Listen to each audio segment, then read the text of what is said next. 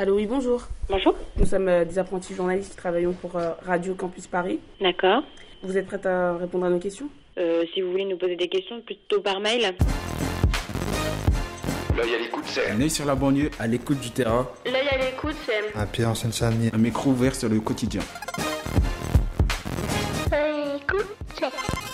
C'est le terre-terre qui s'invite sur la FM parisienne. Le 9.3 sur les ondes du 93.9. L'œil à l'écoute, c'est surtout... 60 minutes de radio tous les samedis de 18h à 19h. Ça va être difficile parce que euh, l'émission, c'est une émission radio. Pardon, je comprends pas ce que vous dites. L'œil à l'écoute. Là l'émission de ouf. tous les samedis de 18h à 19h et c'est en direct. Si, si. La web radio du collège Jean Lursa et l'œil à l'écoute présente les avantages et les dangers d'Internet. L'émission préparée par les collégiens et les collégiennes du collège Jean Lursa à Saint-Denis, 18h-19h, Radio Campus Paris. Bonjour, je m'appelle Fatoumata, je suis, une, je suis une élève du collège Jean Lursa à Saint-Denis. Je suis la, la présentatrice de cette émission. Au micro, il y a Naël, Asma et Camille, et à la technique, il y a Orlan. Nous faisons de la radio et cette fois-ci, nous vous présentons une heure d'émission sur le thème d'Internet. Avec la chronique sur YouTube de Naël et Camille et celle d'Asma sur la CNIL, il y aura deux interviews avec Cécile Coudriou, pardon, ancienne vice-présidente d'Amnesty International. Bonjour. Bonjour. Et avec Alexandre Goethals, tra- qui travaille au sein de Connexion Solidaire, un centre qui forme les gens à Internet. Bonjour. Bonjour. Il y aura aussi un micro-trottoir et une interview sur le hacking et de la musique. 18h-19h. Les avantages et les dangers d'Internet. L'émission réalisée par les collégiens et collégiennes du collège Jean Lursa à Saint-Denis. Voici le micro-trottoir que nous, nous avons fait à Saint-Denis sur les avantages et les inconvénients d'Internet. Quels sont les avantages d'Internet? Oh, les avantages d'Internet, c'est que avec Internet, c'est bien dans un sens, euh, comme c'est pas bien parce que Internet, ça tue un petit peu les gens. On peut plus se parler, on peut plus se voir maintenant. Et Internet, je, je n'y comprends pas grand-chose là-dessus. Alors, euh, il y a de bonnes choses comme de mauvaises choses sur Internet. Bah, les avantages, bon, ça a changé nos vies complètement déjà. hein. on, est passé d'une époque à une autre. Les avantages, c'est qu'on peut trouver des réponses euh, très très vite à des recherches. À des recherches bah, pour tout. pour tout et n'importe quoi même. Et euh, voilà, les avantages, bah, c'est qu'on peut communiquer très vite aussi avec des gens qui sont loin. On peut régler plein de choses aussi euh, de chez soi. On n'a plus besoin de se déplacer, même pour la banque, même pour des choses comme ça, on peut régler des, choses. Ça, c'est quand même des gros avantages. Ben, Internet, euh, les avantages, c'est euh, en fait, on a le monde à portée d'un clic, d'une souris. Donc, on est connecté avec sa famille, avec ses amis. On retrouve même des personnes qu'on a perdues de vue depuis longtemps. Et quand on fait une recherche, par exemple, sur tous les domaines, on cherche sur Google, on pose une question et puis on a la réponse. On a des forums qui vous aident à comprendre. Parfois, même avant d'aller à l'hôpital, euh, si vous avez un problème, vous demandez sur Internet. En allant voir le médecin, vous savez déjà à quoi vous vous attendez. Selon vous, quels sont les inconvénients d'Internet? Ah ben, euh, ben, les piratages. Euh, ceux qui arrivent à, à aller sur ton, tes comptes. Euh, ça peut être dangereux un peu dans ce sens-là, je pense. En fait, euh, l'Internet, c'est- des fois, il y a, une toile, il y, a, beaucoup de mensonges dedans. ça- parfois, parfois, ça peut être vraiment euh, nuisible à la société aussi. Ben, c'est trop euh, voyeur, ça veut dire euh, si tu mets toute ta vie sur internet, si tu mets toutes tes photos, ta famille, tes amis, euh, les gens que tu connais pas forcément peuvent voir ta vie. Je trouve ça un peu malsain.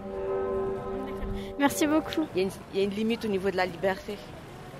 On peut pas tout faire, tout et n'importe quoi sur, euh, sur internet. Bon, les inconvénients, moi, j'aime pas que mes données, elles puissent être euh, consultables. C'est ça, c'est euh, ce qu'on appelle l'anonymat. pour moi, c'est principalement ça. Les données, on ne sait pas où elles vont. Les bancaires, mes, mes, mes cartes, etc. Voilà, donc ça manque de peut-être euh, de sécurité. Bon, il y en a, Dieu merci, il y en a. Mais sinon, comme un autre inconvénient, bon, c'est qu'il y a des tas. faut savoir ce qu'on cherche, quoi. C'était le micro-trottoir fait à Saint-Denis devant la basilique. C'est le moment de l'interview avec Cécile Coudriou. Bonjour. Bonjour. Pouvez-vous nous vous présenter, s'il vous plaît? Alors, en quelques mots, donc je m'appelle Cécile Coudriou, je suis membre d'Amnesty International depuis 16 ans maintenant. Et donc, je suis bénévole dans cette association qui défend les droits de l'homme à travers le monde. Et j'ai fait tout un parcours de militante dans cette association jusqu'à en devenir vice-présidente. Et ça s'est arrêté en juin de, l'année dernière. Mais j'y retourne bientôt, d'ailleurs, parce que quand on a le virus des droits de l'homme, c'est dur de s'en passer. Et puis, par ailleurs, je suis enseignante pas très loin d'ici, puisque c'est à l'université de Paris 13, sur le campus de Villetaneuse. Donc, on est voisines. En quoi consiste votre métier? Le métier d'enseignante ou, ou, Amnesty International? Amnesty International. en fait, je fais souvent des ponts entre les deux, vous allez voir ça. Eh bien, en fait, c'est pas un métier, donc c'est du bénévolat. C'est parce que je considère que c'est très important de lutter contre les injustices qui peuvent se passer à travers le monde, malheureusement dans bien trop de pays. Je ne pouvais pas rester sans rien faire. Donc, euh, tout en étant enseignante à plein temps et en essayant de faire passer aussi des messages euh, de citoyenneté, de respect de l'autre, etc., dans le cadre de mon travail. Et aussi, d'ailleurs, de, des cours sur les médias. Donc, là aussi, il y a un pont avec aujourd'hui. Et puis, donc, je me disais que c'était important de faire passer aussi des messages et d'agir en faveur des droits de l'homme et en faveur des personnes dont les droits sont bafoués de manière très concrète. C'est pour ça que j'ai rejoint l'association en 2001. Depuis quand Amnesty International existe? C'est une association qui a plus de 50 ans maintenant. Hein. C'est en 1961 qu'elle a été créée d'abord euh, à Londres. C'est un avocat britannique qui a eu cette idée, justement en voyant dans le journal une injustice de trop. Et il s'est dit, il faut vraiment faire quelque chose. Et c'est dix ans plus tard que la section française euh, d'Amnesty International euh, est née. Voilà. À quoi sert Amnesty International? Donc ça sert à défendre ce que nous on appelle plutôt les droits humains que les droits de l'homme. Tout le monde connaît l'expression droits de l'homme, nous on préfère dire droits humains, parce que comme ça c'est bien clair qu'on défend aussi les droits de la femme. Si vous voulez des exemples, je peux en donner deux ou trois. Hein. Par exemple, comme violation, il y a justement la violation de la liberté d'expression. Donc là, vous, en faisant de la radio, vous êtes sûrement sensible à ce droit-là, qui malheureusement pas souvent respecté hein, dans, dans, le monde. Donc on aura l'occasion d'en reparler, j'imagine. Et puis bien sûr, on est contre la peine de mort, contre la torture, et on défend aussi des droits, par exemple à l'éducation, euh, des droits à vivre dans un environnement sain, l'accès à la santé. Donc c'est très très vaste. En 1948, il y a eu une déclaration qu'on appelle la Déclaration universelle des droits de l'homme. Et en fait, si vous voulez, c'est un peu notre texte de référence. Tout le temps, on se base là-dessus. C'est l'idéal du monde qu'on a envie d'atteindre, en fait. Et pour cela, ben, on fait appel à tous les citoyens de bonne volonté. Quelles sont les actions que vous faites par rapport à Internet? Alors, sur Internet, eh bien, en fait, il y a déjà une continuité des actions qu'on mène depuis plus de 50 ans, comme je le disais, puisque l'emblème souvent de l'action d'Amnesty, c'est soit le stylo, soit euh, la pétition. Et donc le stylo, ça sert à écrire des lettres euh, aux autorités ou aux prisonniers d'opinion, ceux qui sont en prison alors qu'ils n'ont rien fait, si ce n'est de pas être d'accord avec euh, le gouvernement.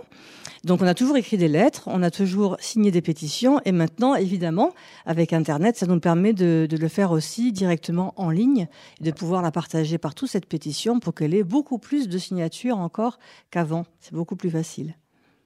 Il n'y a pas que ça. On verra aussi après, il y a plein d'autres exemples. Il y a les réseaux sociaux, tout ce qui sert en fait à diffuser beaucoup mieux nos messages et faire en sorte que les gens soient mobilisés, d'abord qu'ils soient informés, qu'ils soient au courant de ce qui se passe, et ensuite qu'ils aient envie de faire quelque chose au lieu d'être juste euh, assommés par une mauvaise nouvelle. Est-ce que le monde entier a accès à Internet?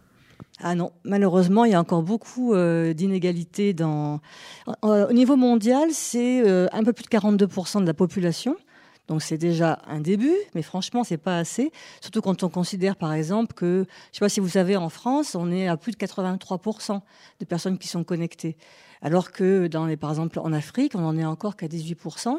Donc il y a encore de grandes inégalités, et c'est pour ça, justement, que c'est important que euh, cette inégalité soit, soit réduite, parce que cette inégalité veut dire aussi qu'on a moins de droits à l'expression, moins de possibilités de faire passer justement le, le, les messages qu'on a envie de faire passer si on n'a pas cet outil majeur pour diffuser beaucoup plus largement les informations.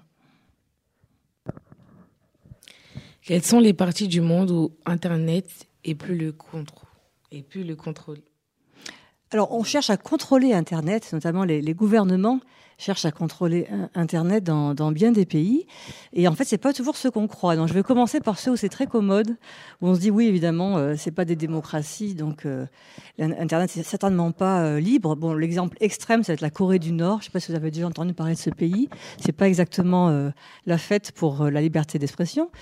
on pense aussi, bien sûr à des pays où la, le régime, ne peut pas forcément dire une dictature, en tout cas un régime autoritaire, hein, comme euh, la, la, Chine, qui se dit une république, comme vous le savez, ou euh, la Russie, où là, on a vraiment un contrôle très strict d'Internet. Il y a une, une censure et aussi une surveillance, ce qui n'est pas la même chose. Je ne sais pas si vous voyez la différence.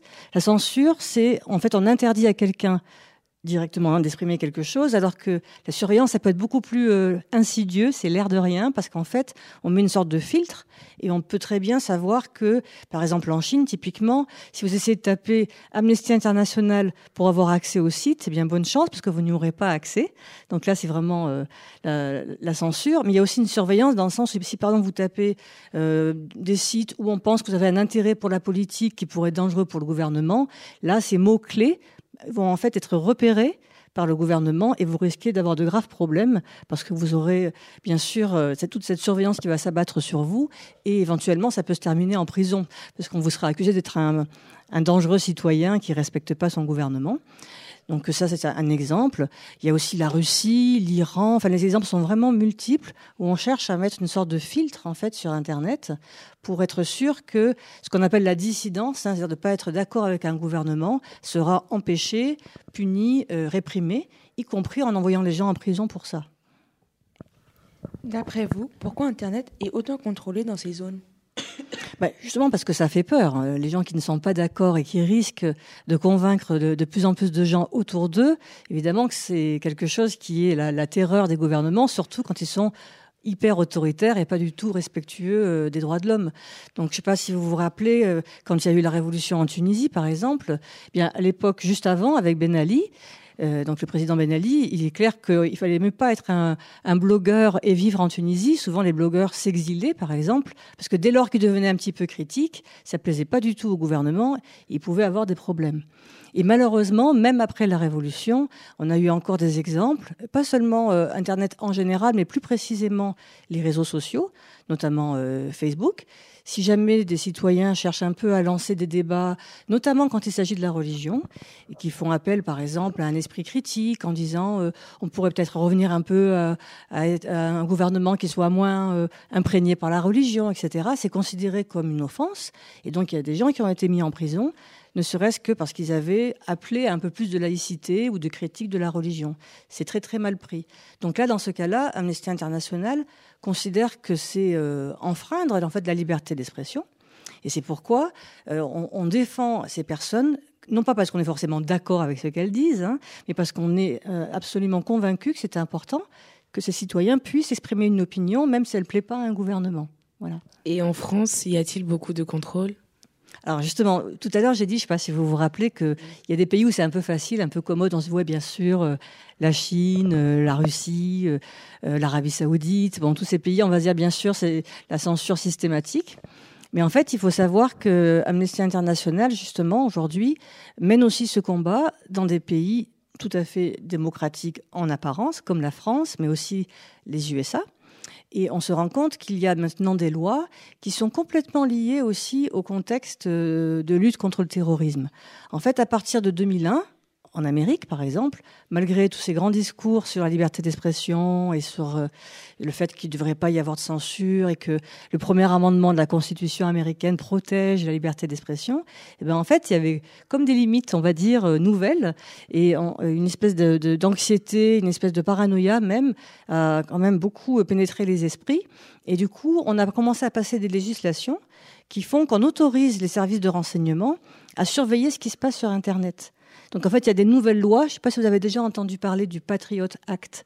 Donc patriote, ça dit bien son nom aussi. On voit bien que c'est censé être pour protéger en fait euh, la patrie, euh, l'Amérique. Donc c'est pour que les gens l'acceptent mieux.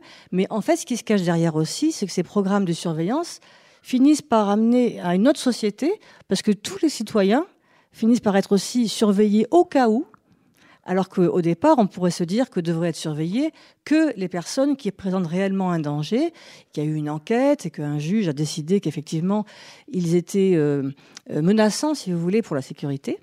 Et en fait, le même genre de loi arrive maintenant en France. Il y a eu l'année dernière tout un débat, mais effectivement, il est un peu compliqué. Alors du coup, tout le monde n'a pas forcément autant suivi qu'on l'aurait voulu. Ça s'appelle la loi sur le renseignement à cause du, mot service de renseignement. Hein. Ce n'est pas une question d'information, c'est une question de renseignement par rapport à la sécurité.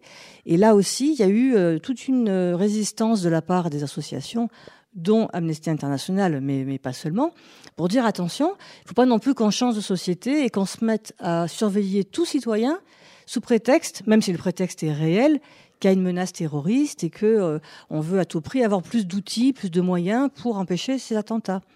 Donc en fait, on rentre dans un système où Internet, effectivement, euh, continue d'avoir cette image de grande liberté, etc., où on peut faire tout ce qu'on veut, mais qu'en même temps, de manière plus ou moins évidente pour, les gens, je pense, c'est pas toujours tout le monde qui est aussi informé que ça existe. Il y a de plus en plus d'outils euh, qui rendent finalement Internet euh, dangereux aussi, puisque les citoyens n'ont pas forcément conscience qu'ils sont en fait surveillés aussi dans des démocraties.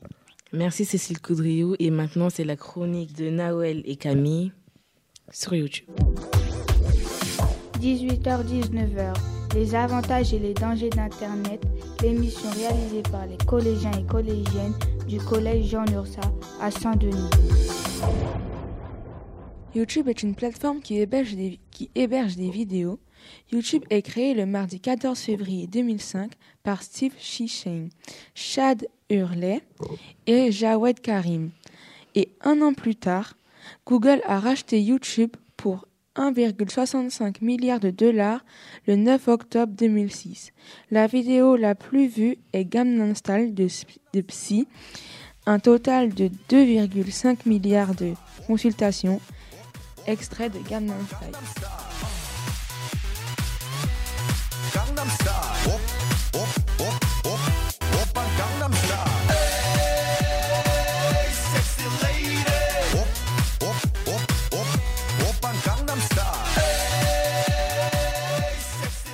Au 6 avril 2015, YouTube est disponible dans 79 pays et dans 79 langues couvrant 95% de la population mondiale.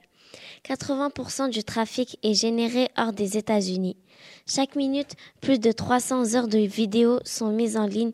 Plus d'un milliard d'utilisateurs uniques consultent YouTube chaque mois pour regarder plus de 6 milliards d'heures de vidéos, soit en moyenne près d'une heure par personne sur Terre. Chaque seconde, ce sont près de 43 000 vidéos qui sont visionnées, soit 1460 milliards de vidéos par an. La plupart des vidéos du site peuvent être visionnées par tous les internautes, tandis que seules les personnes inscrites peuvent envoyer des vidéos de façon illimitée. Chaque youtubeur est libre de faire monétiser les vidéos. Ils sont payés un dollar tous les 1000 vues. Avant de mettre en ligne la vidéo, YouTube scanne la vidéo pour voir s'il n'y a pas d'apparition illégale ou une musique qui n'est pas libre de droit. Il y a plusieurs catégories de vidéos. Humoristiques, comme la chaîne du Rire Jaune, aussi connue sous le nom de Kevin Tran, on écoute, un extrait de sa vidéo Faire un régime. Wesh, t'es qui? Personne, je me suis perdu. Mais casse-toi, c'est chez moi ici Sale gros, va. What's up, YouTube? Donc, si tu suis mes vidéos depuis un certain temps, tu devrais savoir que physiquement, j'étais arrivé à un stade où le régime s'imposait. Ah, c'était devenu tendu Kevin Tran, 1m74, 98 kg, 95C Il y a aussi des vidéos de maquillage comme celle de Morgane Denia. Morgane Denia, ancienne élève ITM, aujourd'hui maquilleuse professionnelle, on va voir ensemble comment créer un trait d'eyeliner. Vous allez avoir besoin d'un eyeliner liquide, d'un mascara et d'un coton-tige en cas d'erreur. J'utilise un eyeliner liquide pour réaliser ce tracé. Je commence par essorer la brosse pour garder le minimum de matière. Sur YouTube, il y a aussi des, chaînes de gaming comme la seconde chaîne de Cyprien qui nous présente le jeu Gang Beast. Bonjour Squeezie, bonjour Internet, bonjour absolument tout le monde, bonjour John Bonne année Bonne année Ça nous fait extrêmement plaisir d'être de retour. Et Il oui, Et pour génial. fêter ça, on est sur Gang Beast On va se mettre sur la gueule, Sur la gueule, avec des personnages euh, développés Avec euh, les pieds. Avec les pieds. Voilà, on peut le voir. Je suis le bleu. hein. Moi, je vais être le Kawaii Guys. Le but du jeu, c'est juste de faire tomber euh, L'adversaire. avec les coups. Oh Il y a aussi des vidéos de sport comme celle de Georgia Secret qui donne des leçons de fitness. Allez, troisième exercice, crunch jambes à l'équerre, allongé sur le sol, les bras croisés sur la poitrine. On va monter sur une expiration en même temps, les genoux tablette 90 degrés et le buste vers les genoux. Et sur une inspiration, on redescend en contrôle, pointe des pieds au sol. Attention de bien conserver tout le long de l'exercice. Il y a aussi de la musique comme Lina Mayhem avec le titre 9 de Yveron.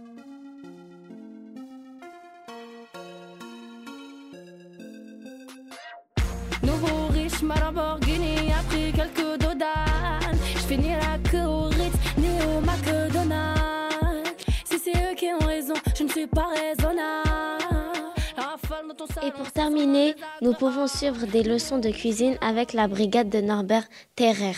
GG Tiens, j'arrive. Ouvre ça, j'arrive. Il est cuit ou pas, ton curry? Bon, j'ai l'impression. Ah, t'en as mis beaucoup. Oh. Ah oui Ah. C'est le voile de grille, donc je vais faire venir les petits. Vous êtes toujours sur Radio Campus Paris, restez à l'écoute, nous allons écouter la musique de Stromae, Carmen. L'amour est comme l'oiseau de Twitter. On est bleu de lui seulement pour 48 heures. D'abord on s'affilie, ensuite on se follow. On en devient fêlé et on finit solo. Regarde à toi. Et à tous ceux qui vous like, les sourires en plastique sont souvent des coups d'hashtag. Regarde à toi. Ah les amis, les potes ou les followers, vous faites erreur, vous avez juste la cote. Regarde à toi. Si tu t'aimes,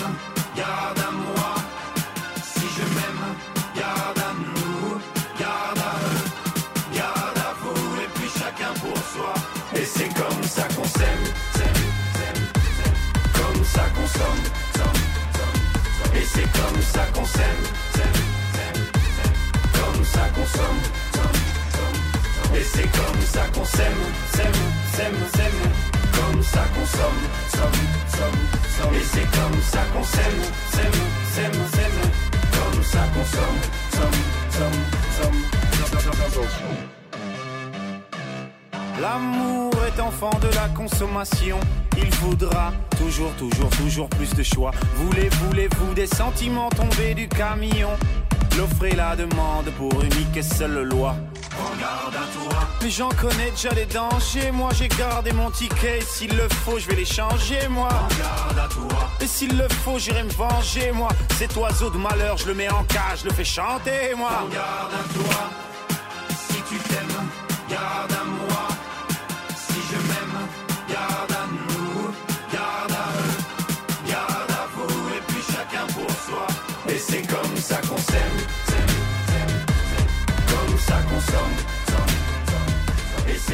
Ça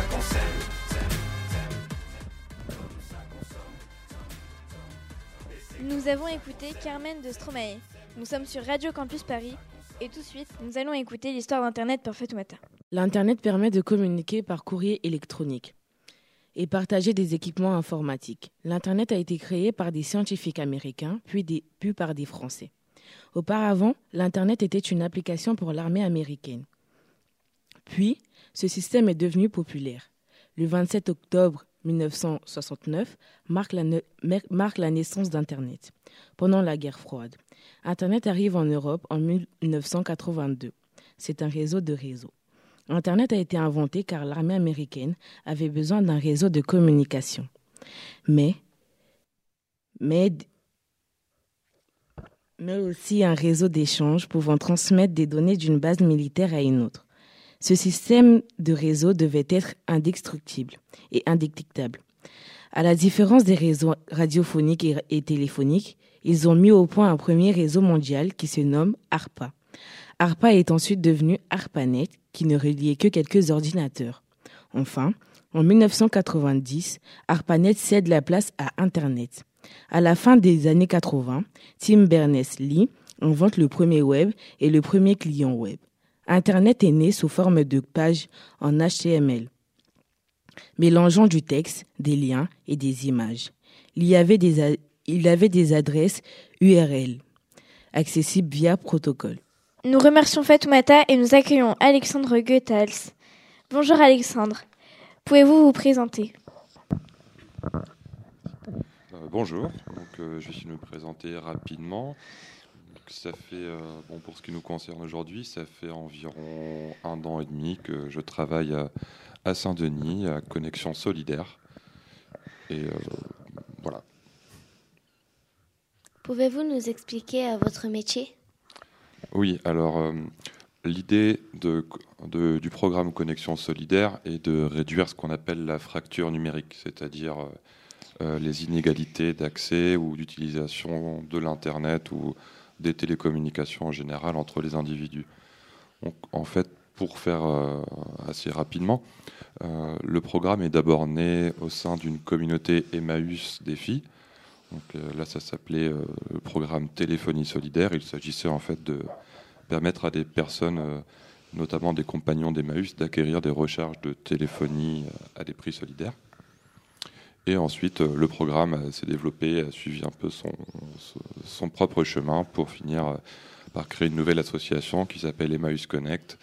Et il y a même une nouvelle association qui travaille plus sur l'inclusion numérique aujourd'hui qui s'appelle We Take Care. Donc c'est une association qui réfléchit aussi sur comment faire en sorte que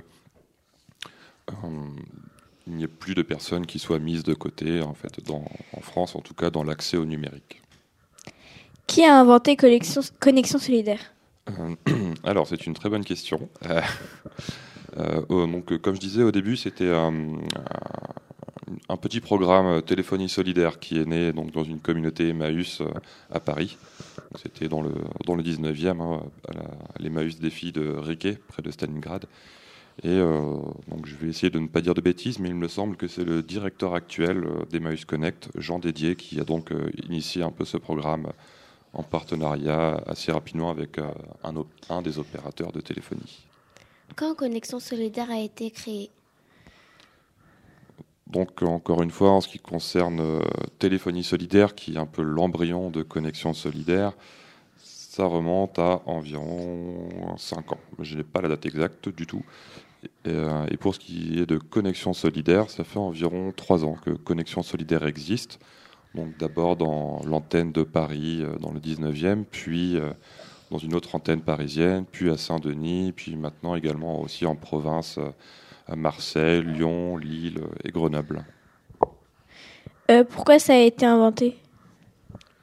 Euh, bah, ça a été inventé en partant du principe qu'il y avait euh, toute une catégorie de personnes qui étaient déjà en situation de fragilité sociale. Donc, de, la fracture sociale pour l'instant. C'est-à-dire que des, ce sont des personnes avec, euh, qui, vivent une certaine précarité, que ce soit une précarité économique, parce qu'elles ne travaillent pas ou n'ont pas le droit de travailler ou ne peuvent pas prétendre à des allocations de, de transfert suffisamment élevées, ou également une précarité dans, dans le logement, etc. quoi. Et donc en fait, ce qui se passe, c'est que souvent les personnes qui déjà sont un peu fragiles socialement, euh, dans ce qui concerne les télécommunications, elles, sont, elles subissent une sorte de double peine. Parce que quand on n'a pas de compte bancaire, quand on n'a pas de compte courant par exemple, on ne peut pas prendre de forfait. Quand on ne peut pas prendre de forfait, on doit prendre des recharges, de- des cartes prépayées, et euh, ça coûte environ euh, deux fois plus cher au, minimum par rapport à un forfait. Donc ce sont des personnes qui sont déjà fragilisées euh, d'un côté social, économique, et qui en plus se retrouvent encore pénalisées dans leur communication, etc. Comment êtes-vous devenu formateur pour Connexion Solidaire? Euh, bah, parce que le programme Connexion Solidaire en fait répondait à deux de mes, euh, deux de mes centres d'intérêt qui sont d'une part donc euh, l'action sociale en, en général, notamment dans les thématiques d'intégration sociale, et aussi un certain intérêt pour les, pour les technologies de, de l'information et de la communication. Donc j'ai un an et demi, j'ai postulé tout simplement pour obtenir ce poste. Comment trouvez-vous Internet en termes de sécurité? Euh, c'est une vaste question. Euh, on pourrait y passer beaucoup de temps dessus. Euh, disons que de mon point de vue, y a pas, quand on n'est pas très familier d'Internet, il, y a deux, y a deux phénomènes un peu. Il y a d'une part les personnes qui sont très impressionnées par Internet et qui sont un peu en danger, qui ont entendu parler d'histoires de virus ou de, piratage, etc. Donc qui vont prendre une décision qui est de se tenir à l'écart un peu d'Internet, parce que c'est aussi une sorte d'humilité et de sagesse de se dire que quand on n'est pas suffisamment euh, apte à manier un outil, autant le laisser à, d'autres. Mais par contre, euh, ça devient de plus en plus euh, obligatoire, entre guillemets, d'utiliser l'Internet, notamment, encore une fois, pour ces publics précaires, parce que Internet, ça devient le, moyen privilégié pour euh, démarcher un emploi, pour candidater, pour euh, euh, maintenant également pour l'emploi, l'inscription se fait uniquement en ligne, mais également pour les déclarations trimestrielles, par exemple la prime d'activité, c'est uniquement en ligne aussi, etc. à la CAF. Donc même des personnes qui se sentaient un peu en danger sur Internet et qui ne voulaient pas tellement y aller, se retrouvent en quelque sorte forcées à l'utiliser aussi. Et donc là, ça peut être aussi un peu dangereux parce que évidemment, quand une personne n'a jamais utilisé un ordinateur auparavant, euh, ça peut être assez compliqué. Surtout qu'effectivement, l'internet, ça peut devenir, euh, c'est quand même légèrement plus complexe qu'il y a encore 10 euh, ans, 15 ans. Combien de personnes ont été formées l'année dernière? Alors, l'an dernier, donc pour, sur l'année 2015, il y a 10 000 personnes qui ont été inscrites euh, donc au sein de, Connexion Solidaire. Euh, mais sur ces 10 000 personnes, toutes euh, ne sont pas forcément venues dans, dans, une démarche de se former. Beaucoup venaient aussi pour, pour d'autres soucis de télécommunication, alors soit des problèmes de relation avec leurs opérateurs d'Internet ou de téléphonie, soit pour bénéficier de tarifs solidaires de recharge. Mais néanmoins, sur ces 10 000 personnes euh, qui euh, se sont inscrites en 2015 à Connexion Solidaire, on estime qu'environ entre un quart et un tiers d'entre elles, donc entre 2500 et 3300 euh, pour faire rapide, personnes qui ont assisté à ce qu'on appelle des permanences connectées, donc des espaces assez des espaces euh, assez ouverts où il est possible de venir se former selon ses propres euh, besoins. Quoi. Euh, quel genre de personnes sont fermées? Principalement, ce sont. Alors, il y a deux types de profils. On a beaucoup de personnes âgées qui viennent se former parce que, voilà, comme je disais, elles ont besoin de, d'accomplir leurs démarches administratives en ligne, que ce soit les impôts, la CAF, Pôle emploi, l'assurance maladie, etc. Et donc, elles, se viennent de se former euh, parce qu'elles n'ont jamais touché ou très peu un ordinateur auparavant, et que souvent elles demandent à leurs enfants ou leurs neveux, etc., de s'occuper de ça à leur place, mais euh, c'est pas toujours possible. Alors donc, elles viennent se former pour, pour pouvoir le faire toutes seules. Et en dehors de ça, il y a aussi des personnes qui viennent plutôt, des personnes plus jeunes, euh, mais qui viennent aussi de milieux soit ruraux, soit ou des milieux très fragiles euh, socialement, donc euh, qui n'avaient pas vraiment de moyens d'accéder au numérique donc, et à l'informatique en général, et donc souhaitent venir s'y former pour notamment tout ce qui est l'aspect communication d'Internet, que ce soit les emails, le Facebook, le Viber, etc. Ce sont souvent des personnes issues de l'immigration, mais qui ont leur famille encore restée très loin et qui souhaitent encore communiquer avec elles par Internet parce que ça coûte euh, relativement moins cher. Trouvez-vous que Internet est trop présent dans la vie présente? Pourquoi? Euh, Des personnes, pourquoi? Hum, bah, À la fois oui et non, parce que oui, comme je disais, il y a des personnes euh, qui, elles, sont totalement exclues un peu de, du numérique et d'Internet. En revanche, c'est vrai qu'on pourrait penser que Internet prend une part un peu de plus en plus importante de nos vies. Alors, c'est pas forcément une mauvaise chose en soi que de, rendre possible de faire toutes ces démarches sur Internet. Euh, là où ça devient euh, effectivement un peu trop présent et vécu comme, euh, comme une exclusion ou comme une oppression, c'est le fait qu'on ne puisse plus passer que par Internet. Et euh, notamment aussi le, le fait que sur Internet, on assiste aussi à un phénomène un peu de concentration de, sites. Euh, il y a quelques années en arrière, euh, il y avait bien sûr quelques grands sites, etc., mais aucun n'était aussi présent, aussi incontournable que tout ce qui est Facebook ou, Wiki- ou Google ou Wikipédia ou YouTube, etc. Et donc, euh, là encore, c'est pas forcément une mauvaise chose qu'il y ait des grands géants du web qui émergent, mais euh, ces grands géants du web là prennent également une part de plus en plus importante euh, bah, de l'activité de- des, des personnes qui vivent aujourd'hui sur Internet. Et donc, pour celles qui n'y accèdent pas, c'est encore ressenti comme une forme d'exclusion. Voulez-vous ajouter quelque chose? C'est bon. Ça va, si vous avez questions. Merci d'a- d'avoir répondu à nos questions. Et maintenant, nous allons écouter Ego de Willy William.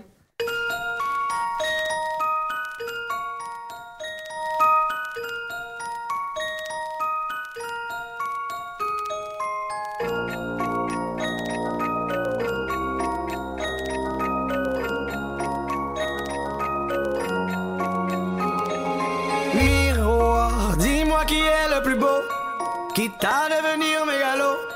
Viens donc chatouiller mon ego. Allez, allez, allez. Laisse-moi entrer dans ta matrice, goûter à tes délices. Personne ne peut m'en dissuader. Allez, allez, allez.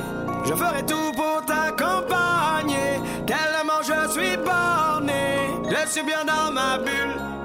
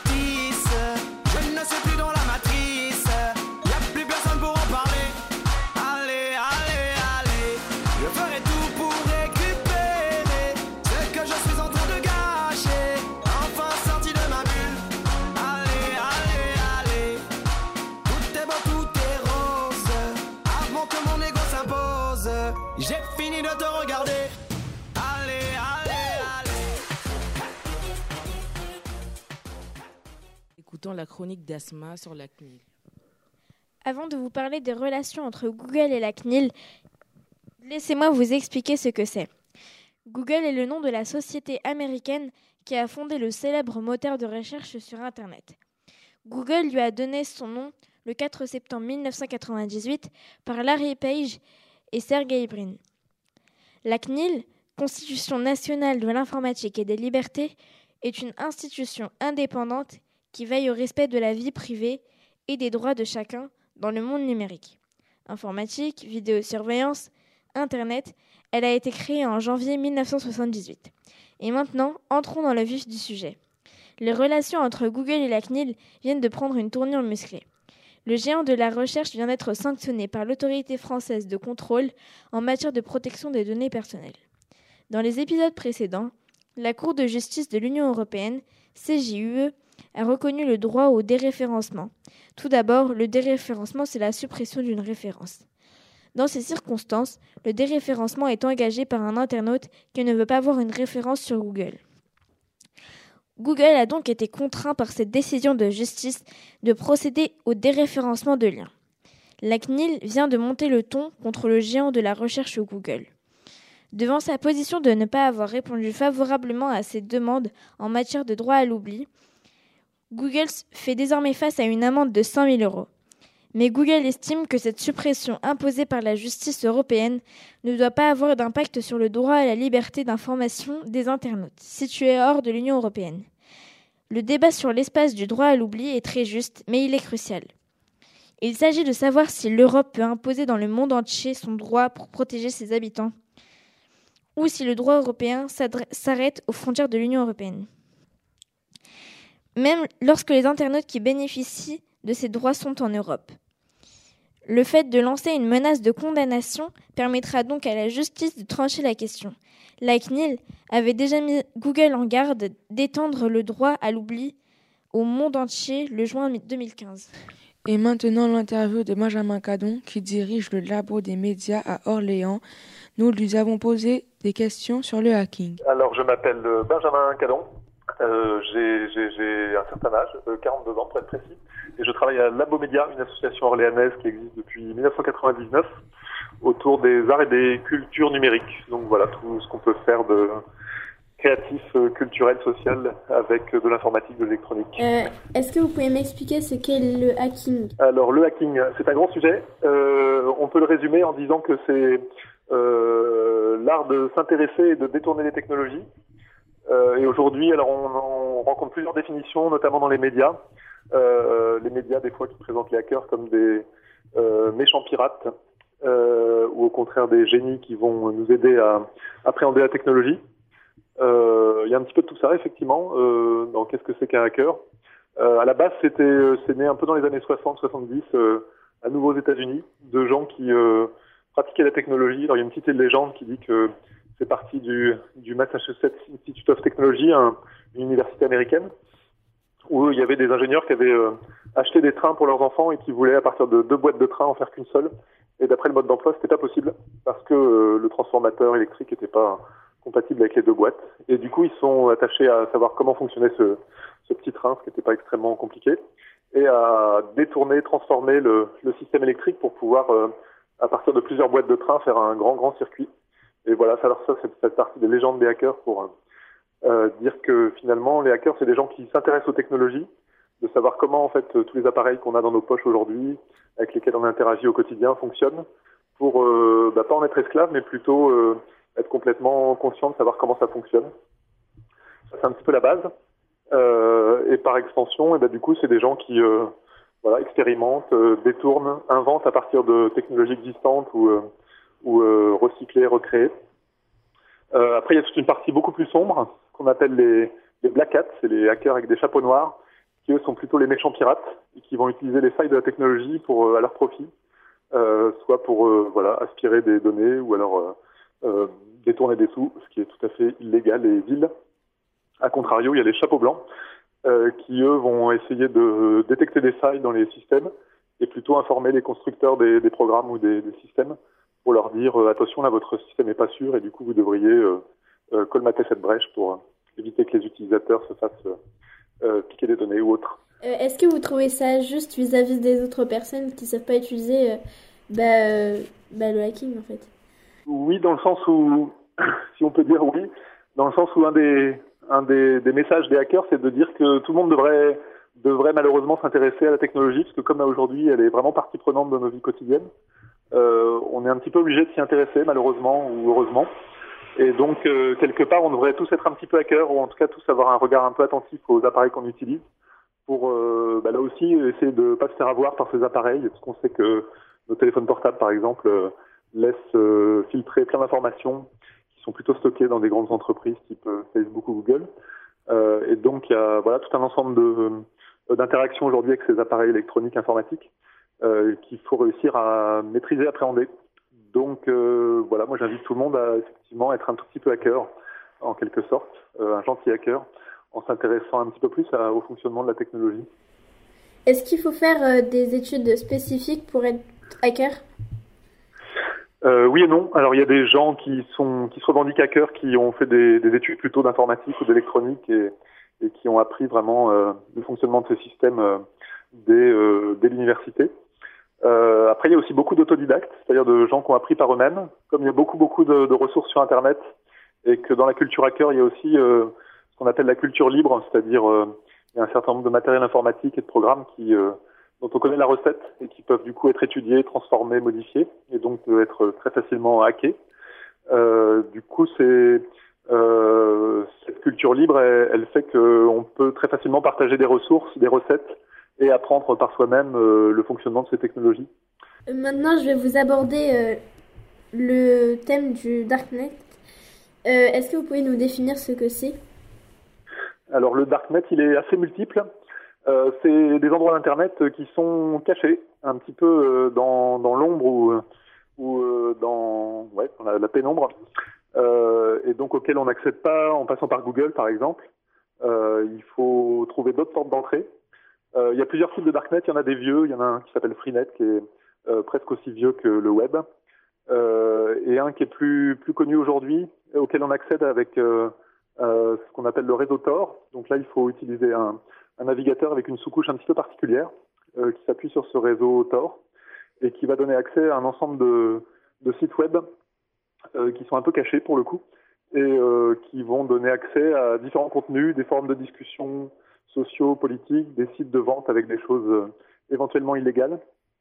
Voilà, donc c'est tout un espace euh, à la fois de liberté, euh, mais avec les deux facettes, c'est-à-dire le côté chouette de la liberté, parce que ça permet une libre expression et puis des formes de libre-échange débridées, mais aussi, voilà, ça cache aussi toute une partie d'activités illégales qui sont, elles, beaucoup moins reluisantes et beaucoup moins recommandables. C'était Benjamin Cadon. Poursuivons avec la musique de Timmy Trumpet, Savage Freak.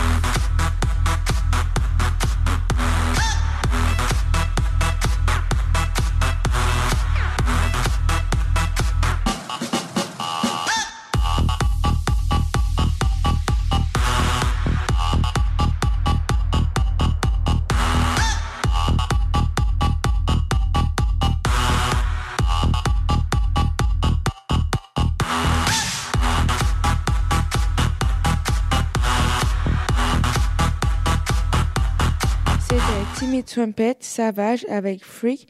Et continuons avec la suite de l'interview de Benjamin Cadon sur le hacking. Est-ce que le darknet, le darknet est légal? Euh, le darknet est fort heureusement légal, oui. Euh, je dis fort heureusement parce que moi je suis très promoteur de l'idée que Internet doit rester un espace de libre expression, de libre circulation de la connaissance. Euh, et, et donc le darknet en fait partie. Euh, par contre, les activités qui s'y développent, elles sont illégales. Et donc, euh, on peut tout à fait faire la distinction entre euh, le, le darknet qui correspond à ces zones d'ombre et puis, à côté de ça, ce qui s'y passe. Et donc, on pourrait imaginer condamner les gens qui font des activités illégales et puis, au contraire, laisser faire les gens qui l'utilisent plutôt comme un espace de, de libre expression. Donc, le darknet n'est pas illégal, mais ce sont plutôt les activités qu'on y fait qui sont légales ou pas.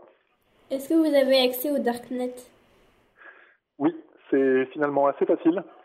Euh, comme je le disais, le plus, utilisé aujourd'hui s'appuie sur un réseau qui s'appelle Tor.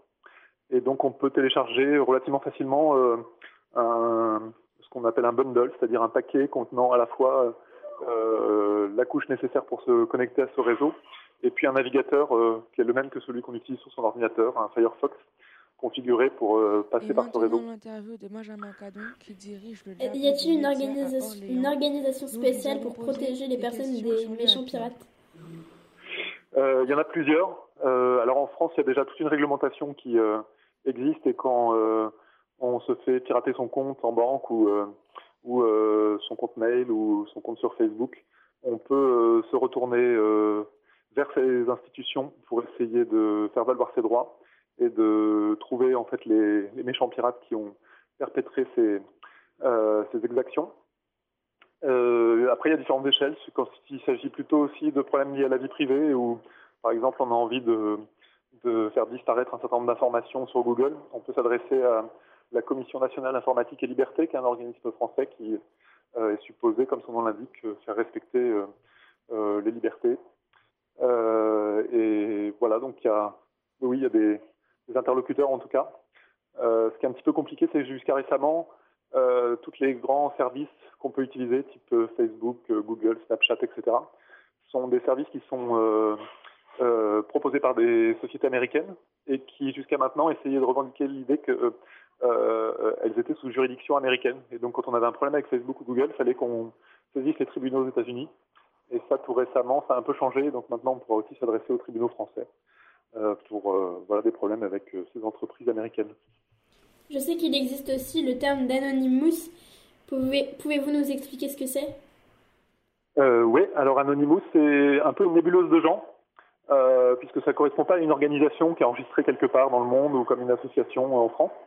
Euh, c'est plutôt un regroupement volontaire de gens euh, très hétéroclite, puisqu'il n'y a pas de sélection. Donc il y a à la fois aussi euh, des gentils Anonymous, je pense, et puis des, des plus méchants, euh, qui se fédèrent plus ou moins autour d'un certain nombre d'idées ou d'idéologies, et notamment cette idée de euh, d'Internet comme espace de liberté, euh, et donc qui mènent des fois alors des actions qui ne sont pas toujours euh, reluisantes euh, pour essayer de promouvoir, voire euh, euh, forcer le fait que Internet reste cet espace de liberté. Et donc c'est à la fois euh, des gens qui sont plus ou moins forts en informatique, Euh, il y a des gens qui sont aussi assez peu compétents mais qui suivent un peu le mouvement, et qui euh, comme ça ont un peu une euh, voix quelque part pour dire euh, voilà ça c'est pas bien ce qu'a fait tel gouvernement ou, ou ce qu'a fait euh, tel acteur euh, politique euh, et qui essaye de voilà de euh, faire valoir un peu cette idée de, la liberté sur Internet, euh, mais avec aussi des fois des dans ces anonymous comme c'est une nébuleuse, mais il y a aussi des fois des gens, une partie de cette bande en fait qui, est- fait des actions un peu débiles et qui euh, est un peu contradictoire même avec les valeurs qu'ils promeuvent. Euh, donc c'est pas facile à décrire, mais c'est un ensemble de gens qui militent pour euh, la liberté sur Internet, pour euh, le bien la plupart du temps et des fois pour des choses moins bien. Quelle est la différence entre les hackers et les anonymous? Eh bien, c'est dans les Anonymous, il y a des hackers, sûrement.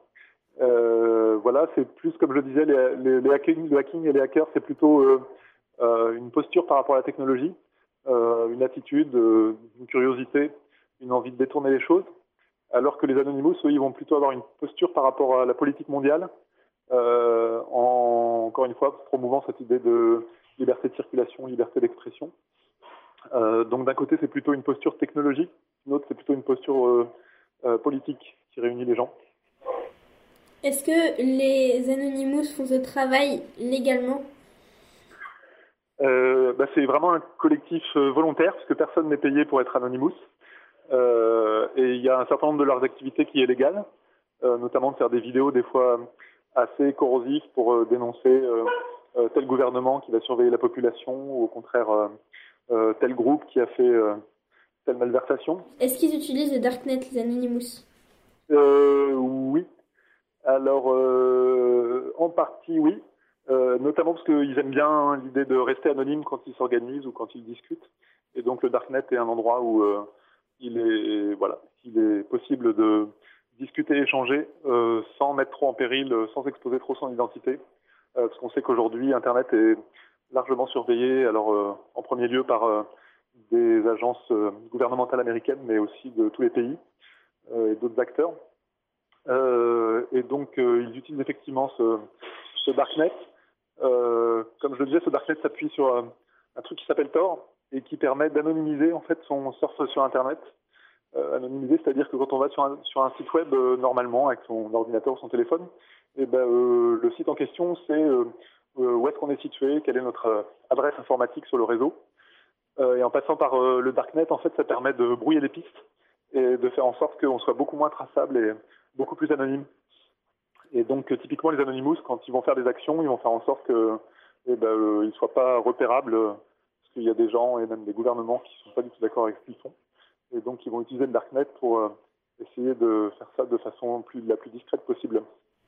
Et ma dernière question, c'est le, selon vous, Internet sera de plus en plus protégé ou de plus en plus libre?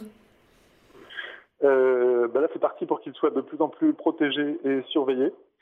Euh, mais pour le coup, il y a des initiatives comme cette initiative. Euh, je parlais de Tor qui est, euh, soutenue par euh, une ONG, euh, une, une, organisation non gouvernementale américaine, pas basée aux États-Unis mais qui est internationale, qui essaye de fournir des outils technologiques pour que Internet reste un espace de liberté. ce que moi je souhaite tout à fait, je milite aussi pour que ce soit le cas. Et donc, et ben, à la fois on puisse euh, peut-être euh, faire en sorte que ça reste un endroit sûr en prenant un certain nombre de précautions. Et ça, il faut faire attention à tout un ensemble de choses. Euh, et malheureusement, il faut aussi s'outiller pour bah, à la fois préserver sa vie privée, son anonymat, son intimité sur le net, et aussi sa liberté. Donc, il n'y a pas de réponse toute faite, mais du coup, il va falloir malheureusement s'intéresser un petit peu plus à la technologie là aussi pour que demain on puisse continuer à utiliser Internet euh, sereinement et librement. C'était Benjamin Cadon, directeur du Labo Média à Orléans. Merci à lui d'avoir répondu à nos questions. Et si vous voulez plus d'informations, rendez-vous sur le site labomedia.org. C'était, c'est maintenant le moment des dédicaces. Nawel, à toi. Je remercie Madame Balthazar, la technicienne, mes amis et ma famille et euh, les invités. Je remercie toute l'équipe de la web radio, Madame Balthazar Marnet, tous mes amis et je remercie aussi nos invités. Je remercie ma famille, mes amis, Orlane à la régie, Madame Balthazar Marnet et à toutes les chroniqueuses. Je dédie cette émission à ma, à ma mère et à toute ma famille.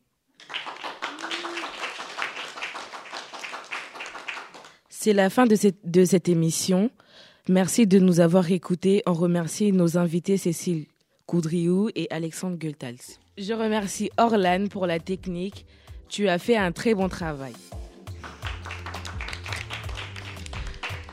Vous étiez sur Radio Campus Paris avec les élèves du collège Jean Lursa. Bonne soirée. Vous avez écouté les collégiens et collégiennes du collège Jean Lursa à Saint-Denis. C'était Les avantages et les dangers d'Internet, une émission proposée par la web radio du collège Jean Lursa et l'œil à l'écoute. Toutes mes salutations et bonne soirée.